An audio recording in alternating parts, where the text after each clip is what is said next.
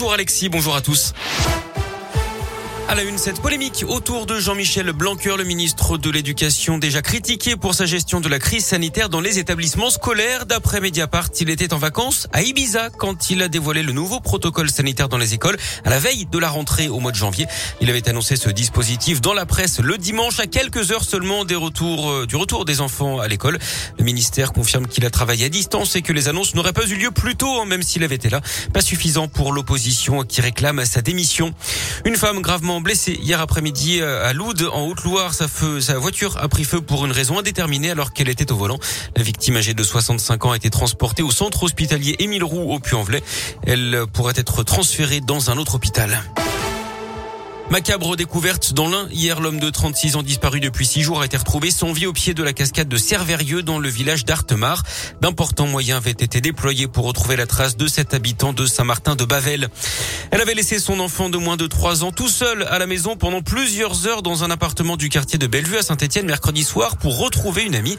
Les voisins avaient donné l'alerte en entendant des gémissements. En forçant la porte, les pompiers avaient retrouvé l'enfant avec les jambes coincées dans une écharpe et la couche pleine d'après le progrès. Une femme de 31 ans est pour poursuivie pour délaissement de mineurs de moins de 15 ans. Elle a reconnu les faits et sera jugée en mars prochain. Le petit garçon était déjà suivi par un juge pour enfants. Il débute mal l'année. Le lyonnais Stéphane Plaza était victime d'un cambriolage. Son appartement parisien a été visité pendant qu'il était en tournage. Dans une photo publiée sur Instagram, on voit le célèbre agent immobilier entouré des forces de l'ordre au milieu de son dressing. Les cambrioleurs cherchaient visiblement à refaire leur garde-robe. Hein. Ils sont repartis principalement avec des vêtements et des bijoux pour une valeur estimée à 15 000 euros.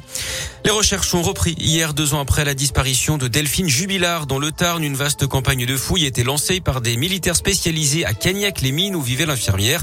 Des investigations qui s'orientent autour d'une ferme calcinée située à 2 km du domicile familial. Cédric Jubilard, le mari de la jeune femme et principal suspect dans cette affaire, est placé en détention provisoire depuis juin dernier.